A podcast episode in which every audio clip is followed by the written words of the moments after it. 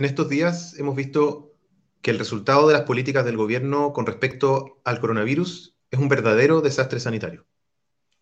Esto tiene que ver con que el gobierno ha enfrentado la pandemia con una estrategia errática, así que se puede llamar estrategia, y que no ha dado ningún lugar a los trabajadores de la salud, a la comunidad científica y a la comunidad en general para poder participar en, en la definición de cómo enfrentar esta pandemia y claramente han demostrado que son incapaces de proteger la vida de las personas en Chile.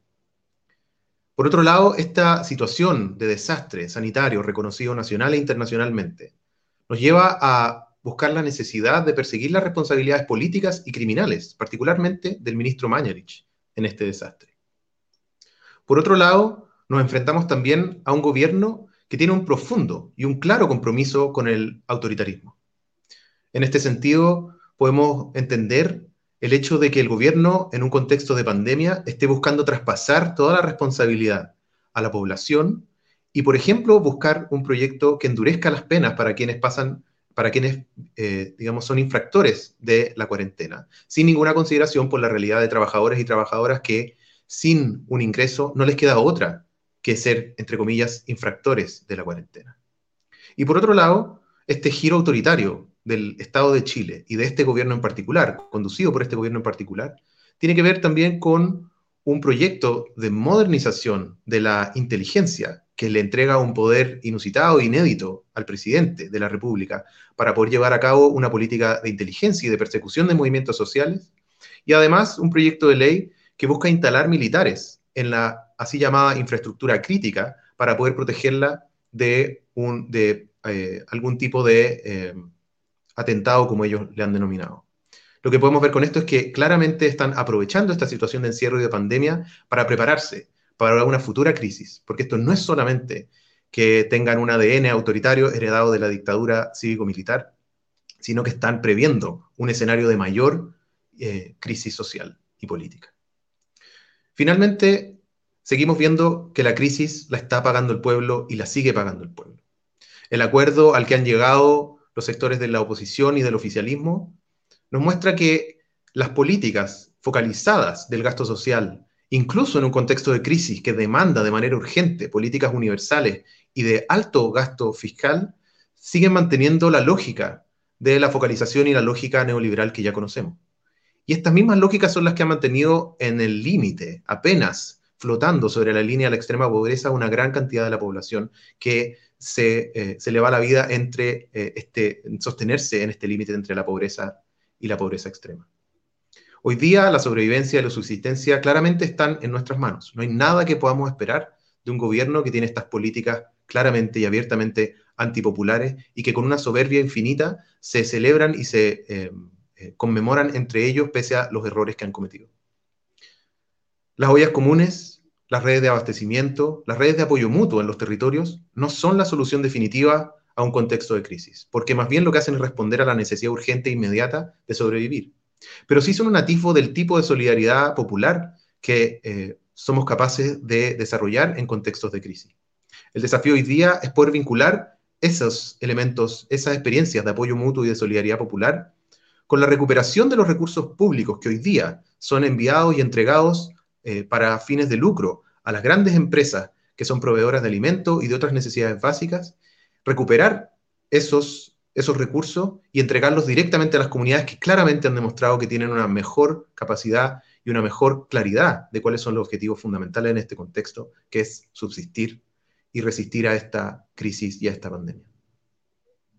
Soy Pablo Bufón y este es el noveno episodio de Lanzallamas, de la segunda temporada de Lanzallamas. Hoy día, que después de una semana de pausa, estamos volviendo al programa con una tremenda invitada. Ella es Vesna Madariaga, es presidenta de la Asociación Nacional de Funcionarias y Funcionarios del Ministerio de la Mujer y la Equidad de Género, y además es integrante del Comité de Trabajadoras y Sindicalistas de la Coordinadora Feminista 8 de marzo. Hola Vesna, ¿cómo estás? Hola Pablo, muchas gracias por la invitación. Un gusto tenerte aquí. Eh, yo estoy muy encantada también de estar acompañándoles en este capítulo que retoman, eh, así que muchas gracias por la invitación. Sí, sí, es un honor tenerte. Vesna, esta, eh, esta, esta crisis, digamos, que hemos visto, esta crisis política que hemos visto probablemente en los últimos dos años, se ha manifestado, entre otras cosas, como nunca antes, en una, en una sillita musical de ministros y ministras eh, inédita. ¿no es cierto? Y una, y una de esas es, el, el, cambio de ministra de la mujer hace muy poco, una vez más, ¿no es cierto?, en muy poco tiempo. Y hay algo que, que creo que es muy relevante poder eh, explorar en esta conversación, que tiene que ver con cuáles son las, la, cuáles son, y si es que hay, una política pública, una política de Estado con respecto a la equidad de género, con respecto a las mujeres por parte del Estado de Chile. No, sabemos que el Ministerio de la Mujer es de creación reciente, de pocos años, y que, eh, y, que detrás de esa creación eh, se supone uno, uno espera que haya una institucionalidad, un proyecto, un proyecto de sociedad sobre la base de, una perspectiva de género. Entonces, mi primera pregunta es poder hacer una visión quizás panorámica de si es que acaso hay una política de Estado hacia las mujeres y la equidad de género en Chile.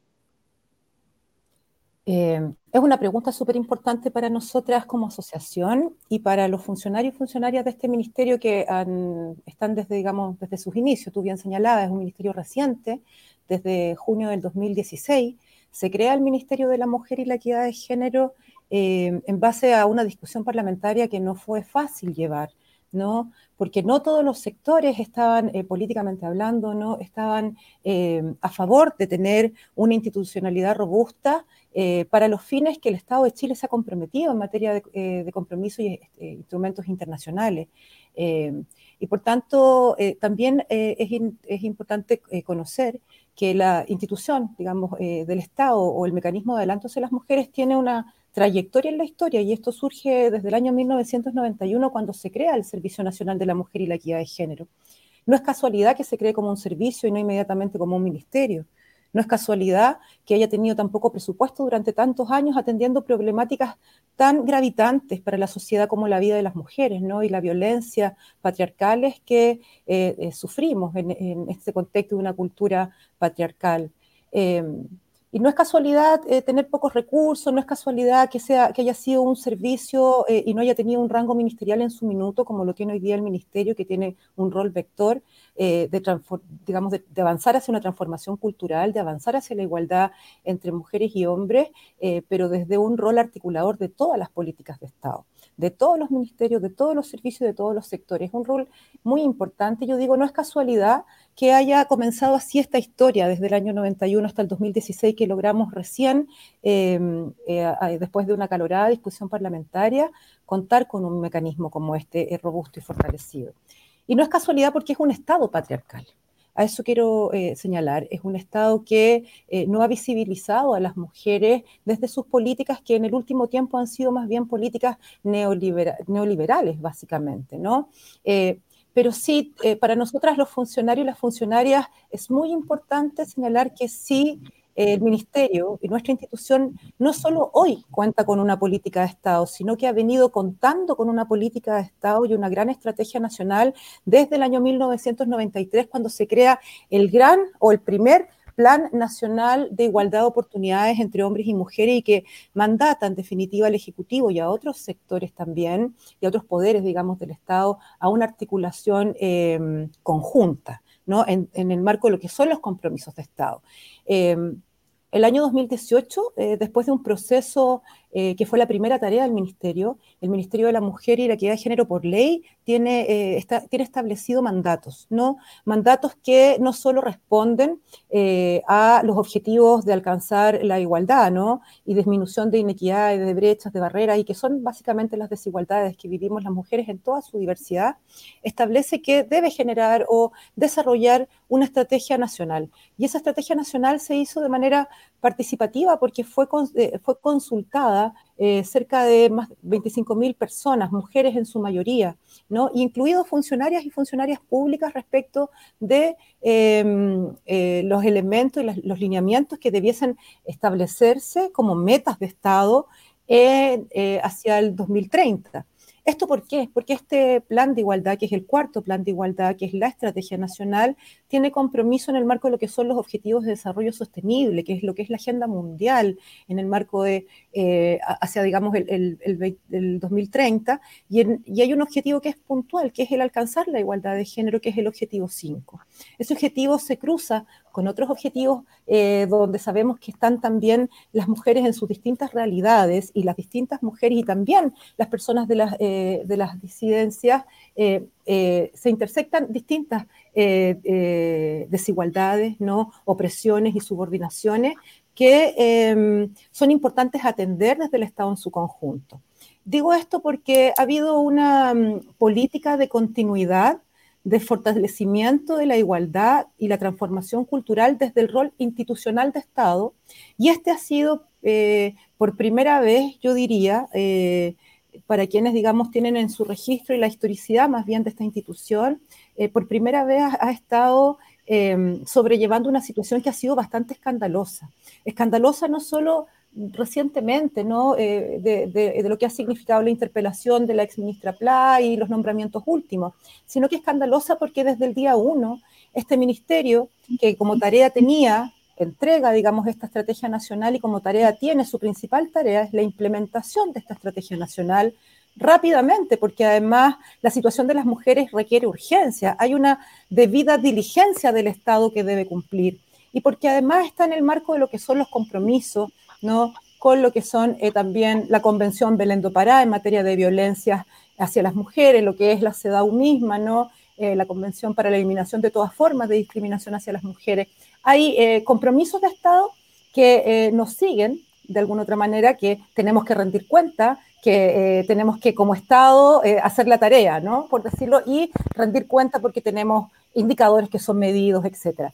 Y esta administración de gobierno, eh, que nosotros hemos llamado que es una gobernación que, o sea, es una, es una administración de gobierno con una gobernabilidad bastante cuestionable, pero, eh, pero también creemos que bastante misógina, ¿no? Y que ha puesto eh, desde, en todos sus esfuerzos la señal de decirnos que las mujeres no importan para este Estado y que no importan para la situación de crisis actualmente que hoy día estamos viviendo, ¿ya?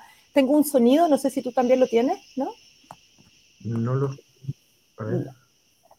Ahí sí, ahí se, ahí se escucha mejor, parece que era un poquito el audio.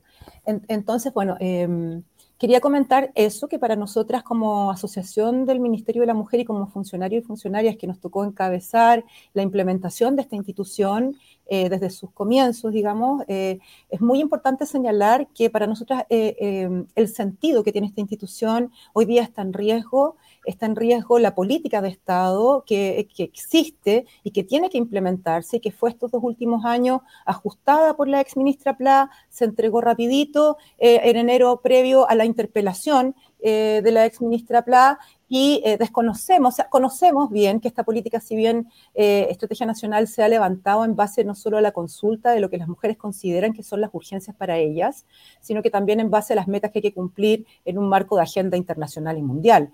Y eh, eso está en un paradigma en, materia de lo que es la igualdad eh, de género, que es el paradigma de la igualdad sustantiva. ¿no? Eh, y este cuarto plan asume principalmente el esquema de autonomía de las mujeres, el esquema de derechos humanos de las mujeres, pero también el alcanzar la igualdad sustantiva principalmente. ¿no? Y en ese marco, las modificaciones que hemos visto están en la lógica de retroceder a los primeros paradigmas del primer plan de igualdad del año 1993, que es este paradigma de la igualdad de las oportunidades, ¿no? que no reconoce cuál es la causa de las desigualdades de base, que no reconoce que hay un sistema que es patriarcal, que es opresor, y nos pone en una igualdad de condición de base y donde es la oportunidad la que de alguna otra manera da el mérito. Y esa igualdad de oportunidades está asociada a los deberes. Entonces, no solo se reconoce en esta Estrategia Nacional derechos, sino que también se eh, incorporan eh, la lógica de los deberes. Y eso a nosotras nos parece importante en materia de políticas públicas, políticas de igualdad, porque también eh, tienen énfasis en eh, un cuestionamiento de la doctrina de derechos humanos que sustenta esta institución. Berna, eh, hiciste, referencia a los objetivos de, este, de este plano, ¿cierto? De esta estrategia nacional. a uno de ellos, que tiene que ver con la igualdad. ¿Cuáles son algunos de, los otros elementos centrales, ¿no es cierto?, en términos de derecho y, cómo ha respondido este gobierno en particular, cierto? El segundo gobierno de Sebastián Piñera, que asumió teniendo que integrar un nuevo ministerio a su, a su estructura de gobierno y que ha demostrado sistemáticamente que no tiene una política de género.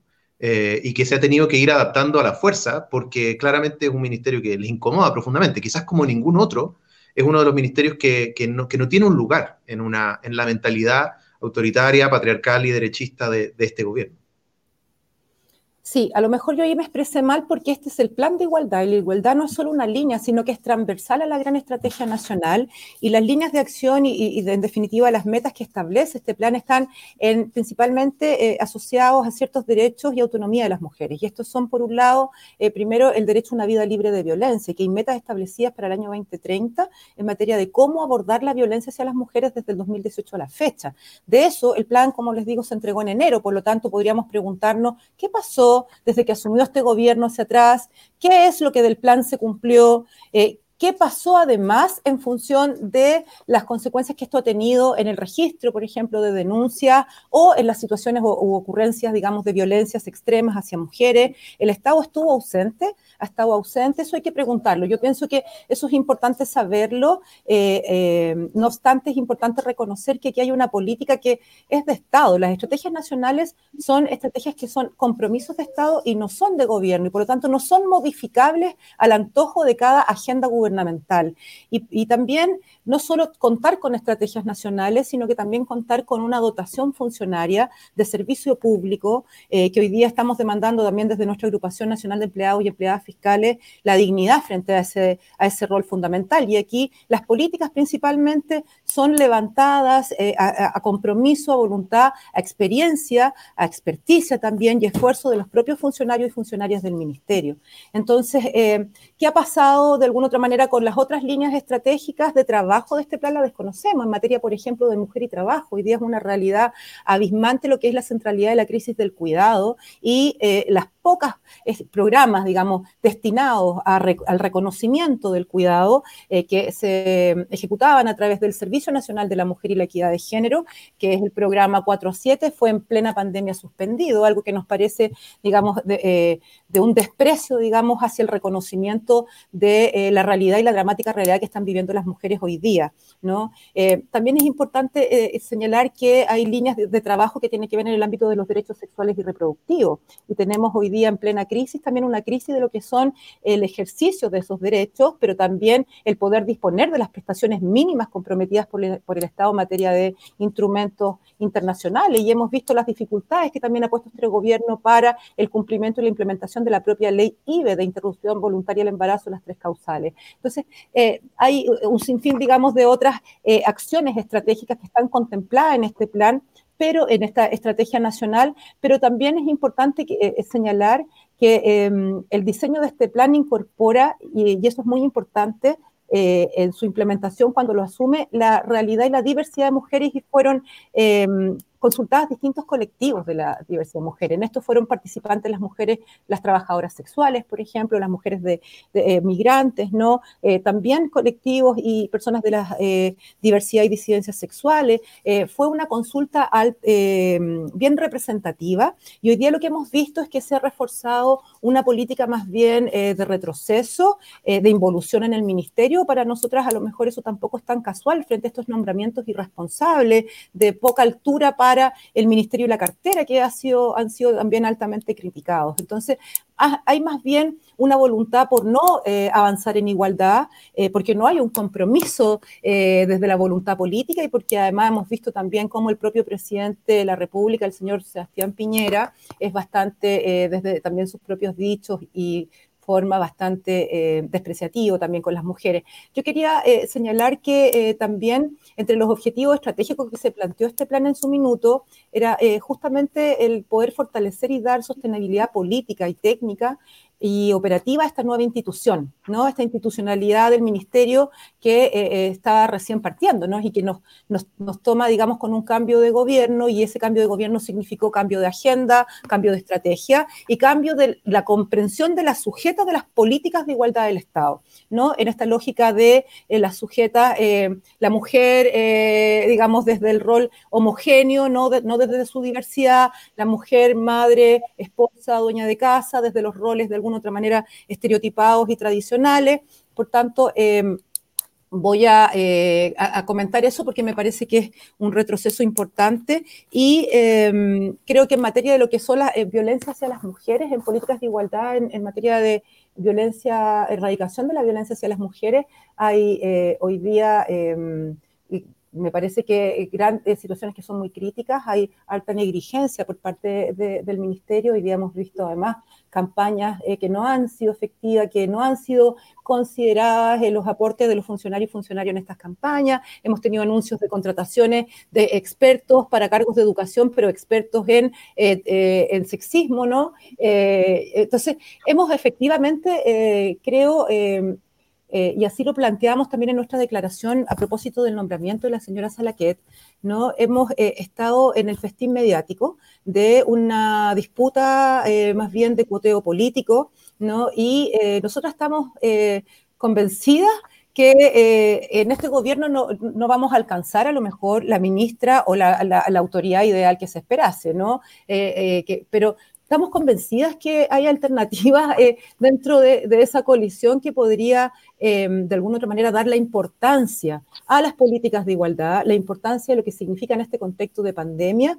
Nosotras como funcionarias, dado que no hemos podido trabajar al interior de la institución porque estamos con situaciones de eh, más bien de prácticas antisindicales, ¿no? El tener el rol sindical nos ha, nos ha hecho estar fuera de nuestro, eh, o no, que no se nos considere nuestra experiencia y experticia en ciertas materias, como por ejemplo los temas de violencia hacia las mujeres. No somos consultadas, que hay una experticia a nivel nacional, tenemos compañeras de vasta trayectoria en las regiones, muchas de ellas han sido traspasadas del servicio y vienen con trayectorias de 25 años de carrera institucional, eh, también como funcionaria pública. Y en eso no hemos sido contempladas y lo que nosotras vemos ahí que lo que hay detrás no es realmente un compromiso con la, como con la tolerancia cero a la violencia, como dijo este gobierno en su agenda, y, anda, digamos, difundiéndolo discursivamente. Hemos visto todo lo contrario, hemos visto una lógica de maltrato permanente a nivel al interior de la institución, son cosas que me gustaría comentarte porque son principalmente nuestra agenda, pero vamos viendo cómo iban las preguntas.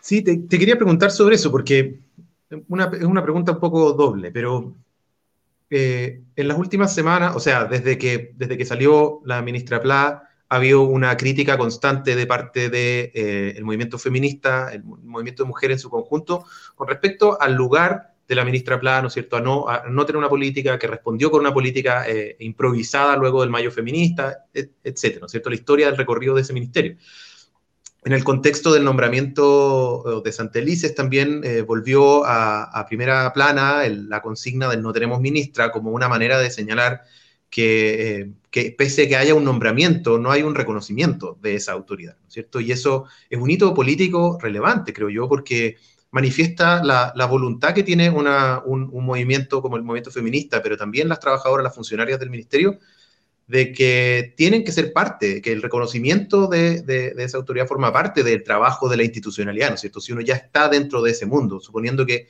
no es el mundo ideal en el que se va a desarrollar un, programa de género con perspectiva feminista. Entonces, mi pregunta es, sabiendo que no son los nombres los que hacen la respuesta, entendiendo que este gobierno no va a ser capaz de entregar una, un nombre, un ministerio eh, que cumpla con, con estos objetivos por razones casi de la naturaleza de su coalición. ¿Cuáles son, si no es el nombre, cuáles son las, las condiciones bajo las cuales sería posible el reconocimiento en condiciones básicas de un ministerio, de una ministra de la mujer que permita o que le haga sentido a las funcionarias del ministerio, de los servicios públicos asociados, de los centros de la mujer, etcétera, porque los problemas que han tenido no son solamente en el nivel, digamos, ideológico, que son eh, ministras conservadoras que responden a un programa tradicional de la derecha, sino que también han habido, como tú decías, conflictos internos, prácticas antisindicales, violencia y misoginia dentro de la política consistentemente dentro del, del ministerio. Entonces, ¿cuáles son las condiciones mínimas que harían posible un reconocimiento si es que las hay. Eh, Gracias por la pregunta, me parece súper interesante y partir con esto de la institucionalidad. Nosotros decimos somos la institucionalidad o el mecanismo de adelanto para las mujeres, pero la propia palabra institucionalidad hoy día está en tensión, está en disputa, porque es una institución desde el Estado y desde un Estado patriarcal, desde un Estado-nación, desde un Estado colonial. Y eso también es importante, lo entendemos como funcionarias, funcionarios, pero también entendemos el rol del Estado en estos contextos y también asumimos que es desde esta institucionalidad de Estado en que debemos garantizar eh, una forma, digamos, de organización de la vida y de organización del trabajo distinta. Y obviamente nuestro desafío está en poner en el centro la división sexual del trabajo, el reconocimiento del trabajo reproductivo y de cuidado de las mujeres y obviamente las funcionarias públicas que trabajamos en esta institución estamos, digamos, por avanzar hacia un sistema de cuidados de Estado, ¿no? Y plurinacional y como se ha venido eh, caracterizando, pero también una política de Estado que incorpore el cuidado en su integralidad cuidado y violencias asociadas, porque cuando no tienes eh, políticas de cuidado, estás en una permanente política del descuido, ¿no? Entonces es interesante también cómo eso desde el rol funcionario y del rol institucional se asume. ¿Por qué digo esto? Porque creo que, y así también lo hemos visto, ha sido un desafío, y es un desafío para las funcionarias públicas, para la autoridad que eh, considere que esta institución es de relevancia y, la importancia que tiene, la comprenda, digamos, eh, podría asumir perfectamente que eh, en esto de no tenemos ministra, también hay un reclamo, el reconocimiento de esa institucionalidad. Y a mí eso nos parece interesante, lo hemos discutido también con nuestra compañera de directiva, quienes me imagino que están mis compañeras Carolina y Diva, y quisiera saludar porque somos eh, una directiva eh, y una asociación eh, en la cual participamos también en, las diferentes reflexiones que, vamos haciendo de lo que estamos observando también desde el movimiento feminista, porque también nos, sentimos parte de ese espacio, y cómo se da esa relación con la institucionalidad o la institución. Y en, esto del no tenemos ministra hay una suerte de descarte de la apropiación, como decirlo, ¿no? No sé si hubiese, se hubiese cuestionado antes el no tenemos ministra, no sé si se ha sentido eh, eh, con propiedad el tener ministra y si todas las mujeres han sentido eh, esto que hoy día tiene un peso simbólico al parecer importante. Y por tanto creo que lo que se está diciendo ahí es que no cualquiera puede representar hoy día, primero, la realidad de las mujeres, ¿no? No cualquiera puede eh, ser una secretaria de Estado que no tenga un mínimo conocimiento en los temas, porque estos no son temas eh, de mujeres solamente, son un tema de Estado. ¿No? Eh, no es solamente una problemas de mujeres, ¿no? Esa es la visión patriarcal, machista, que siempre, hemos, que siempre, digamos, ha prevalecido. Esto es un problema de Estado y eso implica una responsabilidad conjunta y implica eh, una conducta ética a la altura. Y tú me preguntabas respecto de condiciones puntuales em, para ese reconocimiento. A nosotras nos parece que como, obviamente, como, como, como funcionarias, eh, hay un mínimo etos que debiera incorporar o hacer carne una autoridad de esta cartera. Y ese mínimo etos tiene que ver con el compromiso irrestricto frente a los temas de derechos humanos. Nosotras no somos una asociación que eh, estamos para sacar o poner ministras, eh, no ha sido nuestro afán, se nos ha puesto en esta condición porque es esta misma gestión que va al tercer nombramiento. Y cuando surge en el mes de octubre la situación, digamos, eh, de revuelta, que es más, hace, digamos, más se difunde más, digamos, o, se hace más visible lo que veníamos viviendo en, el, digamos, interior del ministerio como funcionaria y funcionarios. Vivimos el despido eh, el día uno, en los primeros días de instalación de la eh, ex ministra Pla, vivimos el despido de compañeros y compañeras. Eh, la, directiva anterior se reúne con estas autoridades, les compromete que no, no van a haber despido y si van a haber se les va a avisar con anticipación eh, a las cuatro horas después están despidiendo a hartas eh, eh, funcionarios y funcionarias de trayectoria, ¿no? Y eso ha sido permanentemente. Tenemos muchas tutelas laborales presentadas, tenemos una situación en Magallanes que es grave, que estamos pidiendo hace un año, la renuncia de la Seremi McKenney, ex, digamos, ella es familiar de un ex subsecretario, el subsecretario Villa, fue muy difícil mientras él estuvo en su gestión, nosotras insistir, digamos, con que se levantara ese caso, no hay, hay un sumario sanitario, está, eh, también Contraloría eh, eh, evacuando un informe frente a eso, levantando, digamos, las irregularidades que haber, pudo haberse dado, pero además hubo recomendaciones de la propia Mutual, de la chilena, la Asociación Chilena de Seguridad, recomendando eh, que fuera removida eh, por un liderazgo disfuncional que generó un maltrato y un eh, hostigamiento laboral a nuestro, a un equipo completo de una seremía. Eso es muy grave. La señora continúa en su rol. Es la NEF la que solicita incluso la renuncia. Situaciones como esa y la más grave de todas, tener, digamos, a la subsecretaria Cuevas eh, en calidad, digamos, de maltratadora a una de nuestras funcionarias. Esto ocurre en los primeros meses de llegada a esta administración y hasta el día de hoy no se ha levantado nada. Eh, nosotras solicitamos, hicimos una denuncia pública, la cual fue eh, a los 40 minutos que la publicamos en los medios, aparece el nombramiento de la señora Santelice. ¿no? Entonces, también nos preguntamos qué se encubre el interior del ministerio, las distintas situaciones que hemos vivido han pasado justamente por el manejo de la subsecretaria Carolina Cuevas, el manejo inadecuado y negligente, y obviamente ella tuvo durante 54 eh, días, la, eh, fue la autoridad, digamos, a cargo del ministerio y tampoco levantó ningún sumario. ¿no? de los que están pendientes y tampoco em, respondió una agenda de emergencia en materia de violencias COVID eh, efectiva, o sea, fue bastante desastrosa, nuevamente en esto de farandulizar los temas del ministerio, lanzando campañas comunicacionales que digamos que como la mascarilla 19, donde la estrategia comunicacional contraviene completamente la estrategia, digamos, de, de, ayuda. Entonces, hay una serie de situaciones que se han dado en el ministerio que se han ido perpetuando y para nosotras esto es una política de impunidad permanente. Y nos hace mucho sentido con la política negacionista que también ha tenido este gobierno. O sea, se niega la violación de los derechos humanos, se niega la violencia político-sexual. Eh, eh, se niega la violencia que se está viviendo en, condiciones extremas y la eh, urgente necesidad de tener una agenda robusta, de tener presupuestos urgentes, ¿no? La vida de las mujeres en este país no vale para estas autoridades y para este gobierno. Y por tanto, una ministra que eh, requiera esa legitimidad, requiera eh, eh, ese reconocimiento, ya no solo de los funcionarios y funcionarias de esta asociación, sino que de todo un movimiento mujer y feminista que además es uno de los más potentes hoy día observado a nivel, creo yo, internacional respecto de su potencia. Em, no es menor eh, la, talla mínima que debe tener y para nosotras pasa por una mínima conducta ética, ¿no? una ministra que como Santerices, que ya sabemos todas las críticas que implicó, ¿no? Pero Salaquet, para nosotras también, la señora Salaquet ah, tiene desafortunadas em, eh, dichos públicos, ¿no? Y si bien ha dado algunas respuestas públicas respecto al tema del postnatal, que vimos que está fracasando eh, eh, también en, la discusión, em, bueno, el tema del postnatal y, las diferentes eh, situaciones sobre las que hemos tomado conocimiento frente a su nombramiento. En su rol de parlamentaria también hizo desastrosos eh, comentarios que eh, nosotras les hemos hecho ver y a nosotras nos preocupa mucho su opinión respecto de la violencia sexual, específicamente la violación con resultado de embarazo en una niña de 11 años.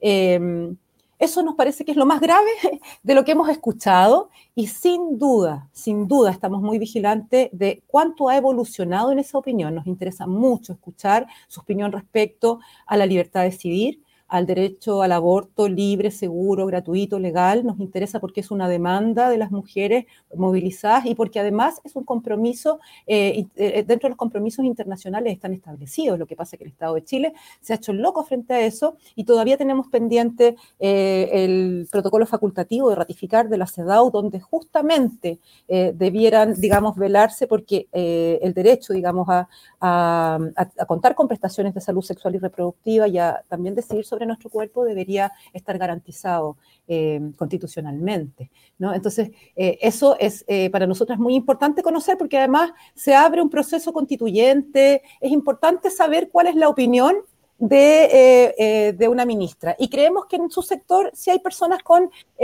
quizás una cercanía mayor o con una lectura ética que nos parece que es mínima para esta institución. Berna, hemos hecho un recorrido de, las políticas de Estado, del rol que ha tenido la institucionalidad con respecto a esa política, a esos compromisos nacionales e internacionales. Quería que pudiéramos ir a la otra, tu, otra faceta, digamos. Además de presidenta de la asociación y dirigente sindical, eres activista de la Coordinadora Feminista 8 de marzo, particularmente a través del Comité de Trabajadoras y Sindicalistas. Y quería preguntarte desde esa perspectiva, porque sé, sé que es un poco difícil eh, escindirse y hablar como una y de hablar como otra, pero tratando como desde esa perspectiva, desde la perspectiva del trabajo que ha significado el comité. Eh, ¿Cómo ves tú el desarrollo del feminismo dentro del mundo sindical? Que sabemos que es un mundo eh, muy, muy machista, muy misógino, eh, donde incluso los gremios que son mayoritariamente de, de trabajo feminizado, donde trabajan mujeres, las dirigencias siguen siendo masculinas y que por lo tanto es un, es un, tremendo desafío lograr ese desarrollo. Entonces, ¿cómo has visto tú el desarrollo del feminismo dentro del sindicalismo y cuál ha sido el impacto de los años recientes, sobre todo el movimiento feminista ha agarrado un, un empuje, una fuerza impresionante, inédita. Oye, lo primero que tengo que decir es que eh, el Comité de Trabajadores Sindicalistas de la Coordinadora Feminista 8 de marzo es un espacio Em, muy importante para mí, muy importante también para mí en, mi desarrollo, en, mi desarrollo sindical como dirigente sindical. Yo sí soy activista feminista hace bastante tiempo, vengo con una trayectoria con las compañeras del norte grande de este país, ahí tengo un corazón feminista por año, y em, el Comité de Trabajadores Sindicalistas ha sido un espacio de mucho crecimiento para quienes lo componemos, yo creo que en eso, em, crecimiento y de reflexión feminista desde este mundo sindical que tú bien hablas, que es el el, sindicalismo clásico patriarcal, ¿no? Em, y bueno, nosotras como asociación también, yo creo que eso es importante, somos parte de ese espacio como dirigentes, no solo yo, Tiva Millapán también, que es dirigente de la asociación, también es parte del Comité de Trabajadores Sindicalistas, mi compañera que es dirigente, que es la mía, y eh, nosotras participamos en el comité activamente porque hemos definido, definimos que nuestra eh, asociación tiene una política sindical feminista. ¿Y eso qué es? Es algo que hemos ido, hemos ido haciendo en el hacer, no sé cómo plantearlo, pero obviamente con pocos referentes también más aún del sector público, ¿no? De cómo ir haciendo feminismo sindical. Y ese feminismo sindical lo asumimos con las organizaciones eh, feminista, pero también con las organizaciones sindicales. Y eh, eso es lo que ha significado un trabajo para nosotras muy intenso como asociación también de participar en esos espacios.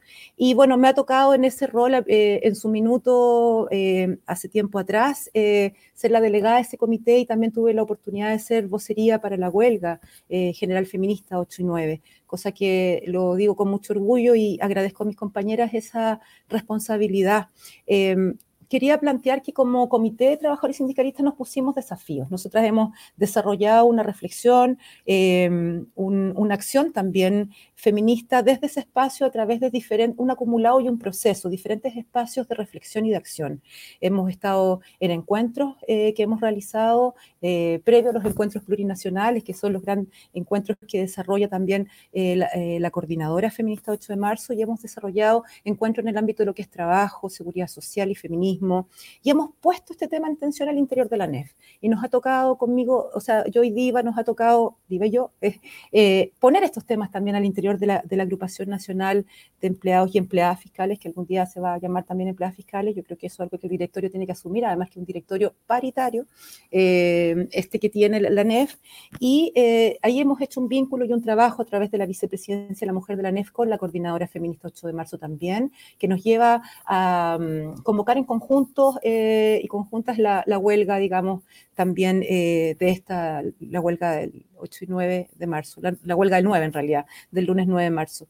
Y em, ese trabajo ha sido también de, formación interna ¿no? de, y de, desarrollo eh, de una reflexión sindical, justamente poniendo en el centro cómo se caracteriza hoy día el sindicalismo clásico, más patriarcal, ¿no? Eh, para nosotros ha sido una observación interesante en una agrupación como ANEF, que tiene 78 años de historia y que por primera vez tiene un directorio paritario, pero que no se ha definido feminista y que no tiene dentro de, digamos, de, de, de su lineamiento aquello y estamos en un desafío ahí justamente para, em, porque gran parte de las funcionarias públicas, cerca de, más del, del 60% somos mujeres, ¿no? Somos cerca de 80.000 funcionarios y funcionarias públicas y sabemos que ahí hay un rol interesante. Las mujeres cada vez más están insertándose en los espacios de organización formal sindical y están eh, también no solo quedando relegadas en lo que es el sindicalismo patriarcal, en aquellas tareas más, digamos, de secretaría, ¿no? Asociada también a los roles eh, sexistas, ¿no? Eh, y eh, eh, tomando, digamos, la, mayor protagonismo también a la cabeza de, de algunas organizaciones. y por lo tanto vemos que el feminismo ha estado eh, también em, atravesando aquellos esquemas y estructuras que son rígidamente patriarcales como el sindicalismo. Y, en mi opinión personal creo que ese rol lo ha ido desempeñando el Comité de Trabajadores Sindicalistas con las experiencias de convocatoria huelga, con las experiencias de encuentro, eh, que permite también tener un programa que levantar y defender. Y recientemente, eh, en nuestro segundo primero de mayo feminista, porque el año pasado em, hicimos, digamos, la conmemoración de un primero de mayo em, que teníamos harto desafío como comité, encabezamos eso como comité, lo asumimos como una tarea y em, fue una actividad súper exitosa. Y este año nos encontró en este contexto, ¿no? Eh, haciendo lecturas también de las realidades eh, que, hoy día la pandemia nos muestra y que en definitiva son nada más que la radicalización de la precarización de la vida y principalmente de la vida de las mujeres y de las niñas, ¿no? Em, y en, ese sentido, eh, hicimos un, primero de mayo, una jornada que para nosotros fue histórica y emocionante, porque estuvimos cerca de 11 horas en vivo em, como Comité de Trabajadores Sindicalistas mostrando las distintas realidades eh, también que viven las trabajadoras. Y nosotras asumimos que trabajadoras somos todas y por tanto que estamos haciendo un llamado de una gran organización feminista de las trabajadoras, porque creemos que estos esquemas de, participación formal, incluso em, eh, de las formas de organizarnos también en sindicatos, restringen, también no solo no reconocen la diversidad de condiciones en las cuales estamos eh, en el trabajo, sino que además restringen eh, también el desarrollo de una política sindical feminista, restringen el desarrollo de una reflexión más acabada y de la transformación principalmente de nuestra realidad, no como Entonces, una gran organización feminista de las trabajadoras reconoce no solo a las que hoy día están cesantes, eh, digamos, circunstancialmente, sino que aquellas que están en condiciones de informalidad, eh, eh, digamos, o con contrato, las distintas realidades que se presentan para las mujeres. Y mm, creemos que es importante esa organización que es justamente el trabajo, el tiempo, el trabajo reproductivo y su visibilización, los que nos hace de alguna otra manera comunes y, que indistinta, digamos, de, de condiciones más específicas compartimos en común, digamos, un desafío. Y, en ese sentido creemos que el sindicalismo feminista es algo que hay que ir caracterizando en conjunto, no es algo que está dado, no lo entendemos así. Sí creemos que hay que recuperar una memoria eh, en el sindicalismo en Chile, que tiene sus orígenes iniciales en el sindicalismo feminista en Chile, ¿no? Las primeras eh, organizaciones de obreras y también de, digamos, de, gremios y las costureras, ¿no? Que surgen con Teresa Flores, tenemos varias... Eh, eh, eh, sindicalistas y mujeres feministas que recordar y que revalorar en esto de que, como decimos como coordinadora, tenemos una memoria que es también de presente y también de futuro, pero en base al, al, reconocimiento de ese hilo rojo de memorias que, eh, que cargamos y que y que hemos poco visibilizado en la historia del sindicalismo formal patriarcal. No es casual, no, no es casual, pero sí em, sabemos que es un espacio que no tiene retorno, que es un espacio que ya eh, está, digamos, mostrando una potencia interesante porque está poniendo en tensión hoy día la propia eh, caracterización de lo, de lo, que concebimos como trabajo. Y eso para nosotras es fundamental en esta organización feminista de las trabajadoras. Em, también creemos que tiene que ser una organización que que pueda ser plurinacional, ¿no? que reconozca también las distintas diversidades y cómo el trabajo se configura en no solo las distintas diversidades territoriales, sino que también de los pueblos y de la realidad también de las compañeras y eh, que, digamos migrantes, ¿no? que traen otras eh, eh, también realidades. Para nosotras la Organización Feminista de las Trabajadoras es un desafío hicimos este llamado, estamos trabajando en ello, prontamente vamos a trabajar eh, en, la convocatoria para poder organizarnos, eh, pero eh, consideramos que es una apuesta interesante, una apuesta que nos va a permitir superar estos sindicalismos clásicos y avanzar en los diferentes espacios en los que estemos. ¿no? nosotros tenemos un desafío desde nuestra agrupación y vamos a seguir como asociación también colaborando ahí. Ha habido una muy buena disposición de la ANEF en que trabajemos mayor reflexión también desde los feminismos críticos y feminismos sindicales. Nuestro hacer desde la asociación ha sido eso, ha sido ir eh, ser parte también del, movimiento mujer y feminista y principalmente el movimiento feminista y de la coordinadora feminista 8 de marzo. También eh, participamos en otras eh, em, asociaciones, también participamos en otras agrupaciones y en otras asambleas, ¿no? Como feministas y estamos en diferentes espacios, digamos, también eh, participando en la Coordinadora Transversal de Mujeres Organizadas, en la Asamblea Feminista Plurinacional. Eh, tenemos ahí distintos espacios de participación y creemos que mm, desde esos espacios también podemos construir organización feminista de las trabajadoras, convocarlas a este espacio más. Ahí hay una apuesta de poner en, en, en, conjunto y en síntesis distintos feminismos, también de encontrarnos en este, en este trayecto, en este camino, avanzar juntas algunas cuadras, no, hoy día tenemos un desafío de, como, como, movimiento eh, feminista de tener una plataforma de acción conjunta, un programa que yo creo que se ha ido trabajando y se ha ido fortaleciendo a propósito de los, de los propios procesos colectivos del eh, encuentro plurinacional de las que lucha. Hay un, hay un programa que encabezar desde la Organización Feminista de las Trabajadoras y es un programa em, que no solo eh, tiene una lectura diagnóstica, sino que también tiene apuestas concretas medidas concretas que incluso están eh, desarrolladas en clave constituyente, de manera que si tenemos la posibilidad de una asamblea, de generar una, una constitución feminista, podamos también aportar desde, desde esos espacios. Entonces, hay una necesidad de organización más transversal, de distintas formas de participación, que haga sentido a las mujeres que no tienen una organización formal y que no participan eh, en función, digamos, de eh, no solo la, vindicación de sus derechos laborales, sino que porque la participación es importante también como sujetas políticas y la construcción de ello.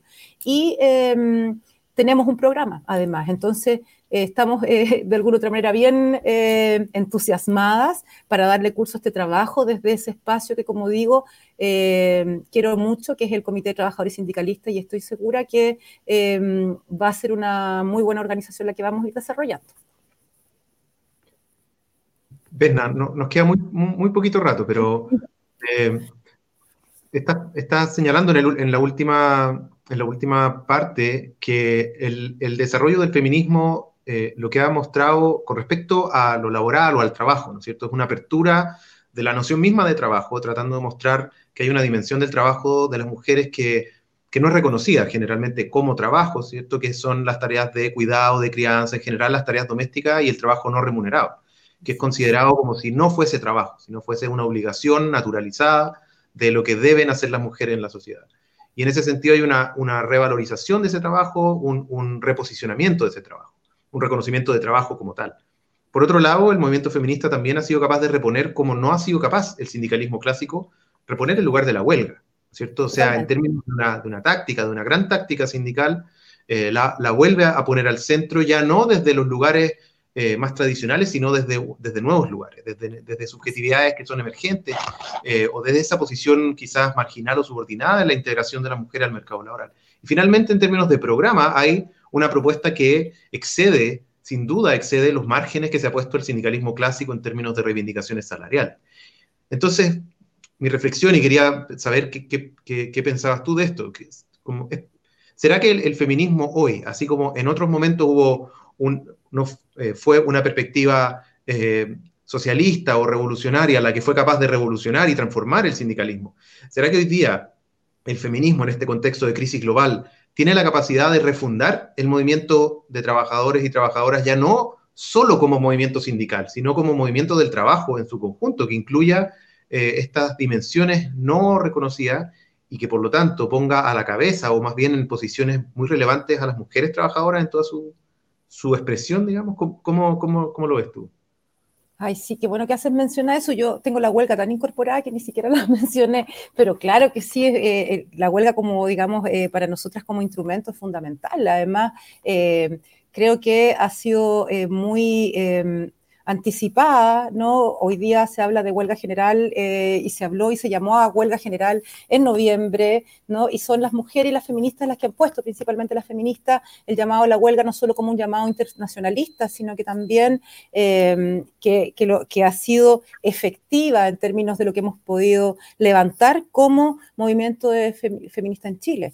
Eh, y sin duda, en lo que tú planteas, la potencialidad que tiene este movimiento feminista hoy día para no solo eh, repensar o reposicionar em, o recaracterizar lo que significa el trabajo, ¿no? Eh, el trabajo, el tiempo dedicado al trabajo, ¿no? Y el reconocimiento de los trabajos que hoy día son plusvalía para este Estado, como los trabajos de cuidado, de crianza y lo que implica el trabajo reproductivo que hemos levantado y que caracteriza para nosotros el sentido general de la huelga, ¿no? Cuando se visibilizan estos otros trabajos invisibles permanentemente que ni siquiera son considerados las cuentas nacionales, ¿no? Por tanto, em, no solo del, trabajo, sino que también del tiempo. Recordemos que las mujeres, eh, eh, el uso del tiempo, tenemos en un promedio cinco horas más que los hombres y por lo general esas cinco horas son tareas de cuidado, ¿no? Tareas de reproducción.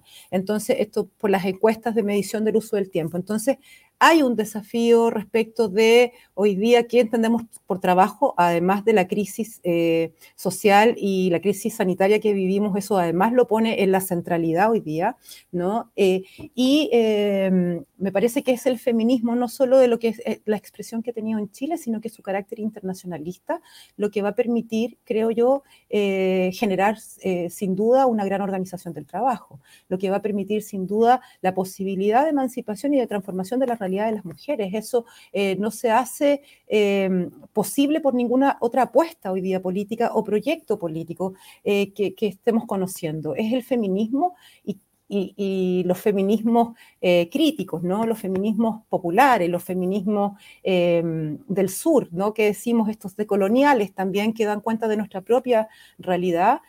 me parece que justamente em, son la apuesta, digamos, y quienes nos permiten hacer la síntesis y la lectura más completa de la complejidad de la realidad de las mujeres, pero también desde la apuesta de transformación. El feminismo es movimiento, es acción, es conocimiento, es generación también de un eh, esquema y cosmovisión de vida hacia el buen vivir, creo, hacia una eh, vida digna de vivir, que es lo que estamos planteando. Aquí lo que está en el centro es la dignidad eh, y una vida digna, nada más que eso, y no hay otra apuesta que sea más radical, pero también más posible que el feminismo que estamos levantando y en eso el sindicalismo es gravitante a nuestro modo de ver.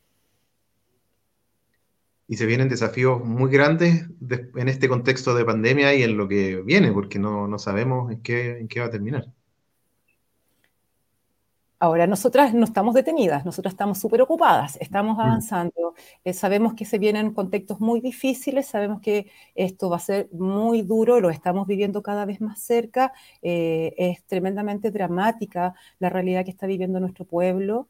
Eh, frente a, medidas criminales que se han tomado. El valor de la vida, obviamente, aquí no tiene ningún peso. El valor de las ganancias es lo que hoy día manda frente a la salud y la vida. Y lo vivimos diariamente. Hay una estrategia desde los medios de comunicación que nos parece tremendamente criminal también, eh, desde el negacionismo de la realidad que estamos pasando. Entonces, a nosotras nos hace, en lo particular, a mí me hace mucho sentido la, la impunidad al interior de una institución, las lógicas vulneradoras permanentes porque es un gobierno que está en una estrategia como esa. Y por tanto, em, eh, bueno, nos tenemos harto trabajo, sin duda, eh, eh, estamos con pocas posibilidades de o, mecanismos para em, poder em, manifestar nuestra molestia.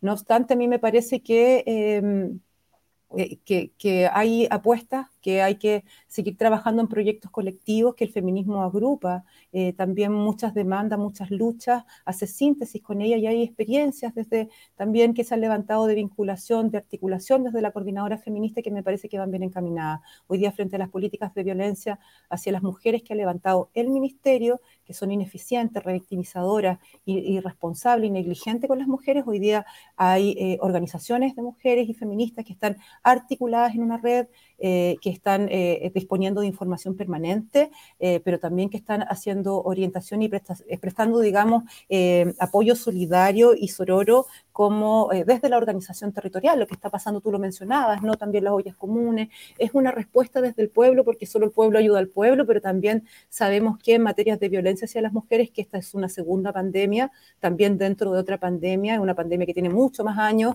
que está, digamos, instalada en la estructura de nuestra sociedad y que además afecta transversalmente a todos los países. Entonces, eh, frente a eso, eh, sabemos que también el autocuidado, el mutuo cuidado feminista y y la organización eh, eh, es fundamental para responder a aquello, y eso es lo que estamos apostando, a una organización feminista transversal. Berna Madariaga, muchas gracias por estar en Lanzallamas hoy. muchas gracias por invitarme a ustedes. Un gusto tenerte. Suerte con todo, nos vemos pronto. Nos estamos viendo. Chao. Gracias.